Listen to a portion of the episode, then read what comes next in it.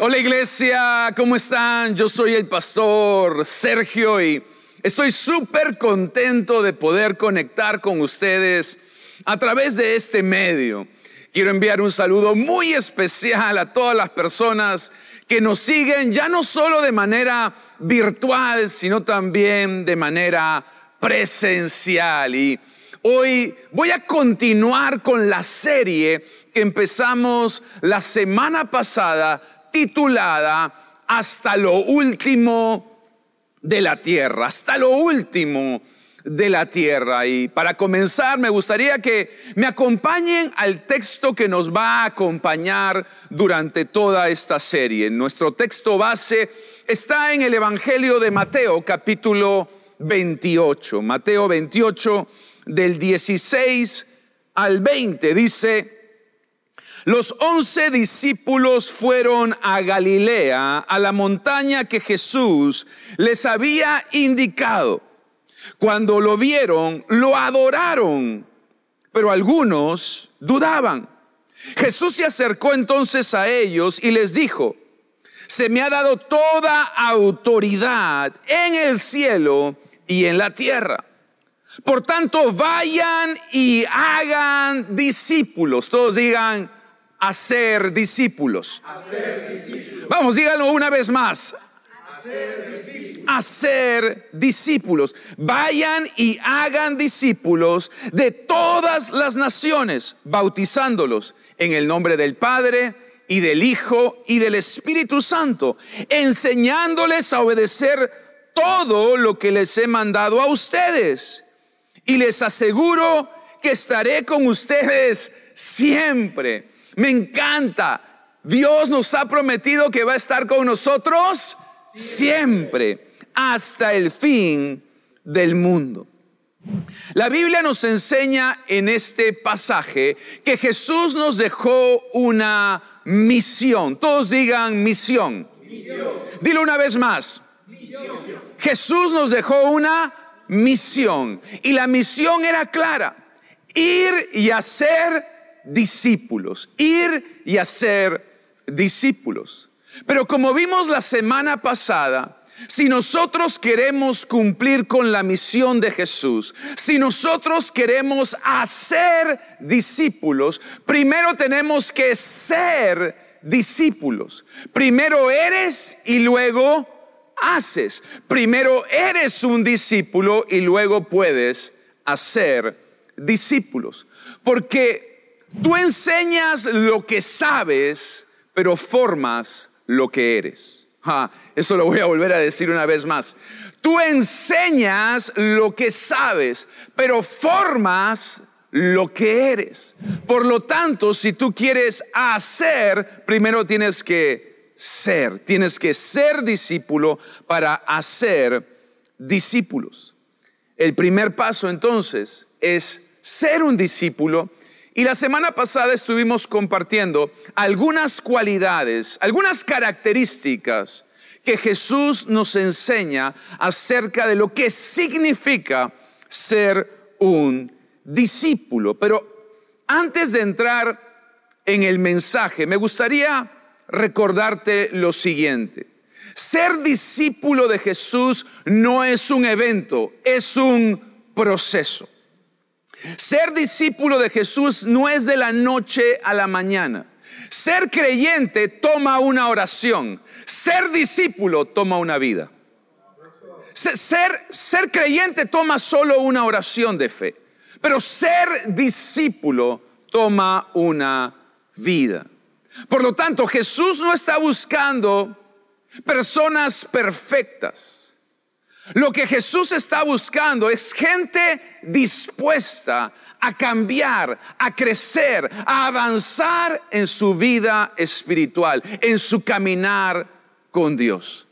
Así que permítanme recordarles los dos las dos cualidades, las dos características de un discípulo de Jesús que vimos la semana pasada. Número uno, un discípulo ama a Dios ama a las personas. No solo ama a Dios, sino también ama a las personas. La primera marca de un discípulo de Jesús es el amor.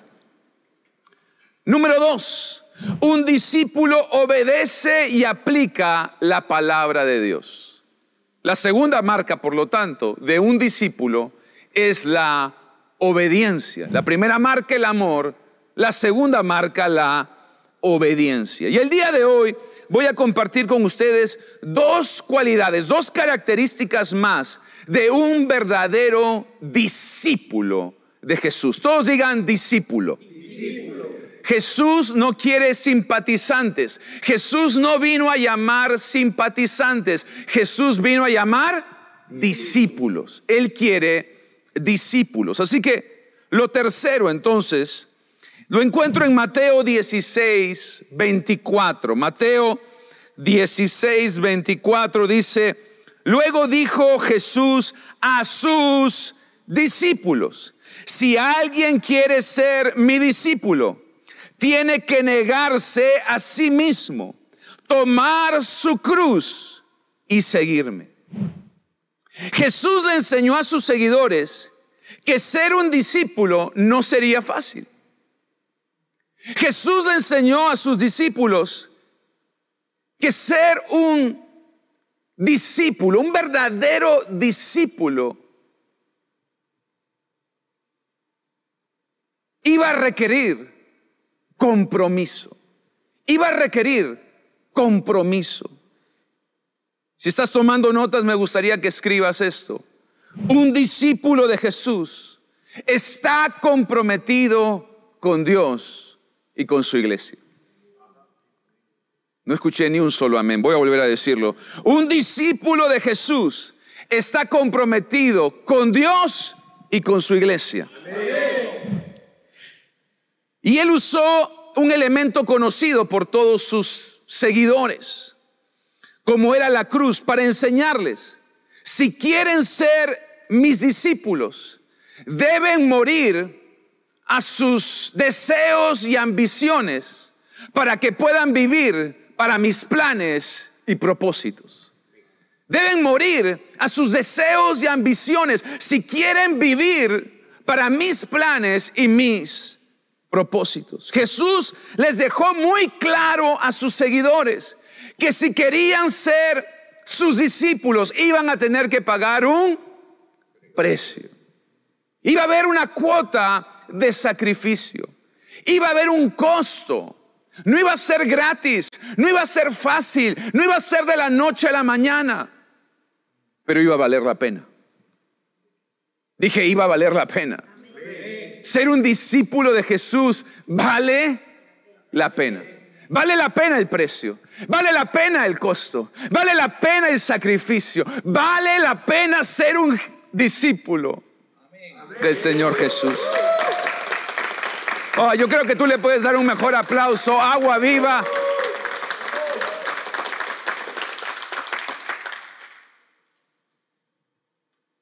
Para ser un creyente hay que creer en Jesús. Para ser un discípulo hay que comprometerse con Jesús. Gran diferencia. Muchos se conforman con creer. Pero si tú quieres ser un discípulo, tienes que comprometerte. Un creyente es alguien que acepta a Jesús como su Salvador. Un discípulo es alguien que sigue a Jesús como su Señor. Muchos cristianos quieren a Jesús como Salvador, pero no quieren a Jesús como Señor.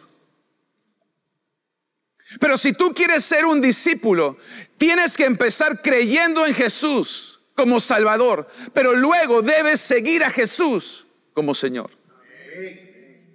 No podemos quedarnos solamente en ser creyentes. Jesús quiere discípulos. Lamentablemente hoy vivimos en una sociedad que quiere los beneficios sin los compromisos. Vivimos en una sociedad que quiere sexo sin el compromiso del matrimonio. Quieren dinero sin el compromiso del trabajo. Quieren éxito sin el compromiso del esfuerzo. Quieren las bendiciones de Dios sin comprometerse con Dios.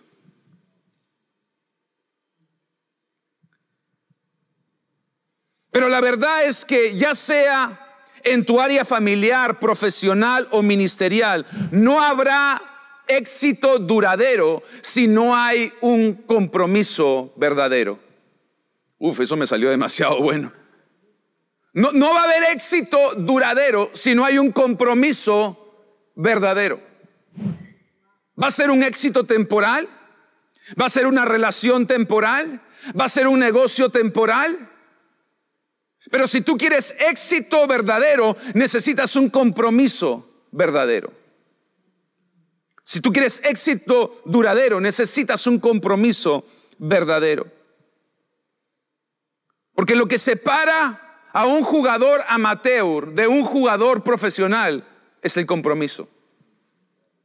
Lo que separa a un estudiante decente de un estudiante sobresaliente es el compromiso. Lo que separa a un empresario promedio de un empresario exitoso es el compromiso. Y lo que separa a un creyente de un discípulo, si adivinaste, es el compromiso. Es el compromiso. Vamos, si tú lo crees, dale bien fuerte ese aplauso a Jesús. Vamos, agua viva, yo creo que tú lo puedes hacer mejor. Jesús cumplió su misión en esta tierra porque estaba comprometido con el Padre y estaba comprometido con nosotros. Su compromiso era un compromiso total. Su compromiso no era un compromiso parcial, era total. No estaba comprometido con nosotros al 90%, ni al 95%, ni siquiera al 99%, sino al 100%. Por eso murió y a los tres días resucitó. Su compromiso fue total. Por eso Él es capaz de demandar compromiso. Porque Él se comprometió primero con nosotros. Él se comprometió en morir por nosotros. Él se comprometió con pagar la deuda. Él se comprometió con derrotar al enemigo. Él se comprometió con enviarnos al Espíritu Santo. Él se comprometió primero. Por eso la respuesta natural de nosotros debería ser comprometernos también con Dios. No, no, no, no a medias, no, no al 90 y pico por ciento, sino al 100 por ciento. Y yo quiero animarte, si tú realmente quieres vivir una vida plena, si tú quieres vivir una vida cristiana victoriosa, si tú quieres ver el poder y la autoridad de Dios en tu vida, comprométete con Jesús. Comprométete con Dios. Tienes que estar dispuesto a darlo todo por Él. Tienes que estar dispuesto a cargar tu cruz. Tienes que estar dispuesto a seguirle. Tienes que estar dispuesto a morir a tus ambiciones, a tus deseos personales, para vivir para sus propósitos y para sus planes. Y quiero recordarte que sus planes son mayores que los nuestros. Sus caminos son mejores que los nuestros. Amén. Dale un aplauso a Jesús.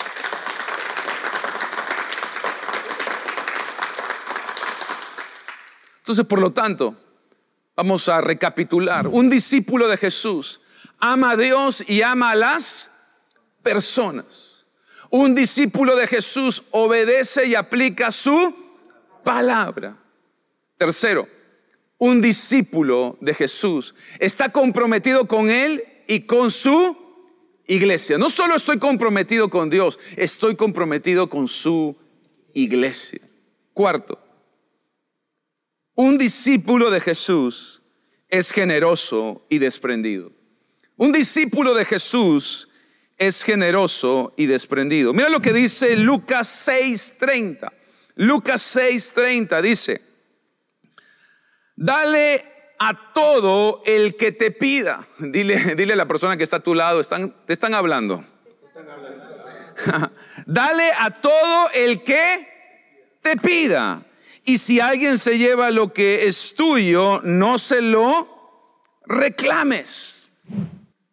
Jesús se esmoró en formar en sus discípulos un espíritu generoso, un espíritu desprendido.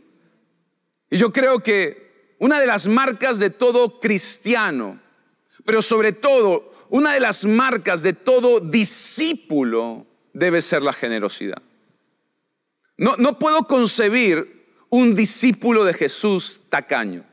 No puedo concebir un discípulo, un verdadero discípulo de Jesús, que ha recibido su amor, que ha recibido su gracia, que ha recibido su perdón, que, ha sido empoderado por el Espíritu Santo, siendo tacaño, siendo mezquino, siendo egoísta.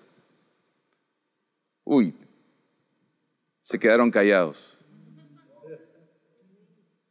Creo que un rasgo, una característica, una marca de un discípulo es la generosidad.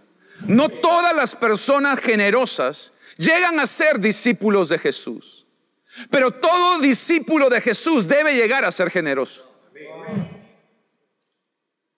Porque un discípulo es alguien que ha entendido todo lo que tengo y todo lo que soy es gracias a Dios. Y cuando yo tengo eso claro, entonces no se me hace difícil dar, sembrar, ayudar, servir, ser generoso. ¿Cuántos me están siguiendo? Cuando yo tengo claro que todo lo que soy y todo lo que tengo es de Dios y es gracias a Dios, entonces voy a poder vivir con manos abiertas y no con puños cerrados. Cuando yo entiendo este principio, entonces Puedo comprender las palabras de Jesús cuando decía, más bienaventurado, más bendecido es vivir para dar que vivir para recibir. Tú nunca te vas a hacer pobre dando, porque Dios siempre recompensa el alma generosa. Dios siempre bendice al hombre que es generoso, que es desprendido. Mira lo que dice Mateo, nuevamente palabras de Jesús. Palabras de Jesús, dice en Mateo 6:24. Nadie puede servir a dos señores. Todos digan dos señores. Pues menospreciará a uno y amará al otro. O querrá mucho a uno y despreciará al otro. No se puede servir a la vez a Dios y a las riquezas. A Dios y a las riquezas. No puedes tener dos señores en tu vida. Porque a uno vas a amar y al otro vas a aborrecer. Ahora, Jesús nunca estuvo en contra que tengamos dinero. Jesús estuvo en contra que el dinero te tenga a ti. El problema no es tener dinero, el problema es cuando el dinero nos tiene a nosotros.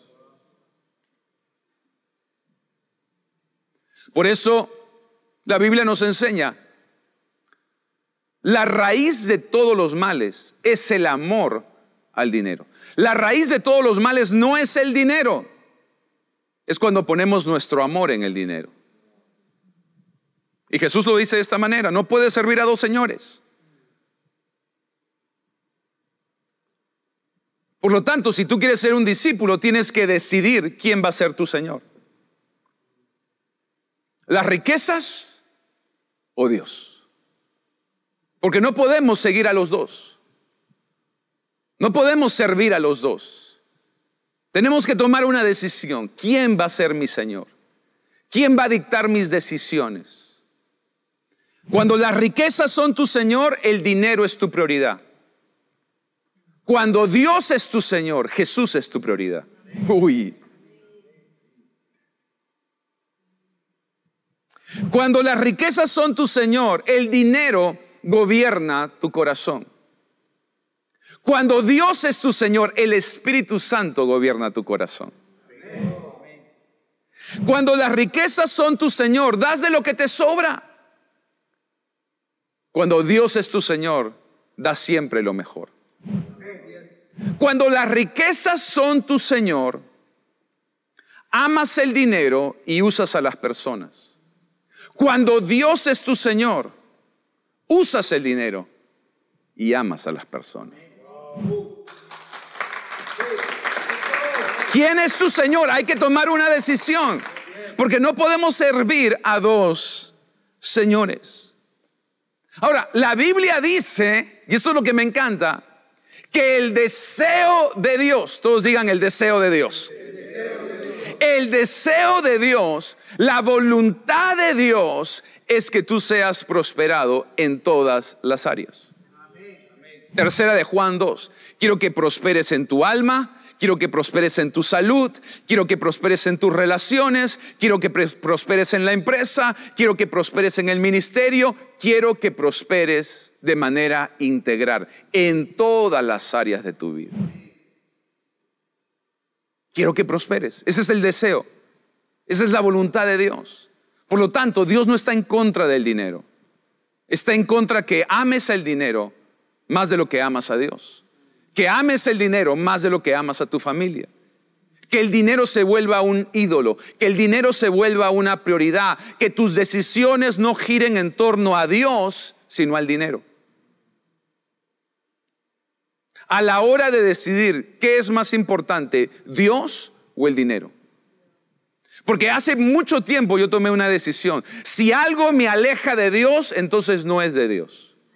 Y puede ser una gran promoción, puede ser un gran negocio, puede ser una gran inversión, pero si eso me aleja de Dios, me aleja de su iglesia, me aleja de su propósito, entonces eso no es de Dios. Porque mi Señor no es el dinero, mi Señor es el Rey de Reyes y Señor de Señores. Y a Él le voy a servir. Y a Él le voy a seguir. Y Él va a dictar mis pasos. Y Él va a dictar mi camino. Dios quiere que prosperes, pero Dios nos ha dado principios para prosperar. Y uno de los grandes principios bíblicos es que si tú quieres caminar en prosperidad, primero tienes que caminar en generosidad. Y yo quiero motivarte por un momento a ser generoso. Quiero motivarte a ser generoso con tu esposa y con tu familia. Quiero motivarte a que seas generoso con tus amigos y tus discípulos. Quiero motivarte a que seas generoso con Dios y con su iglesia. Quiero motivarte a que seas un discípulo. Pero no cualquier clase de discípulo, un discípulo generoso. Porque la generosidad es una marca distintiva en un discípulo de Jesús. Es la marca distintiva de un discípulo de Jesús. Termino con esta historia. Un estudiante, después de algunos años, va a visitar a su maestro. Había sido su maestro en la escuela bíblica y cuando llega a su casa ve una casa muy humilde. Cuando entra a la casa no habían muebles. Por lo tanto le dice a su maestro, maestro, ¿dónde están sus muebles? El maestro lo mira y le dice, ¿dónde están tus muebles? El discípulo se sorprende y le dice, maestro, ¿mis muebles? Yo soy un visitante, yo estoy de paso. El maestro sonríe, lo mira y le dice, yo también. Yo también. Estamos de paso. Nada de lo que tenemos acá nos los vamos a llevar allá. Pero todo lo que sembremos acá va a tener recompensa allá. Hace poco escuché la historia de un multimillonario en los Estados Unidos que dio una donación de 400 millones de dólares a la Universidad Harvard y cuando lo entrevistaron y le dijeron, ¿por qué usted está dando una donación de 400 millones a una universidad? Él dijo, por gratitud, esa fue mi universidad. Ahí aprendí lo que yo utilicé para poder convertirme en un gran empresario. Pero además la universidad le va a poner a uno de sus pabellones el nombre de mi familia. El hombre dio una gran donación por gratitud y por legado. Y yo quiero recordarte que cuando tú eres generoso con Dios, cuando tú eres generoso con la iglesia, lo estás haciendo por gratitud, pero también por un legado. Ahora, los edificios en este mundo tarde o temprano se van a acabar, pero tu legado van a ser almas en el cielo, vidas cambiadas, familias bendecidas, matrimonios transformados. Cada vez que tú siembras en la iglesia, estás sembrando por gratitud, pero además estás dejando un legado para futuras generaciones. Dale un aplauso a Jesús.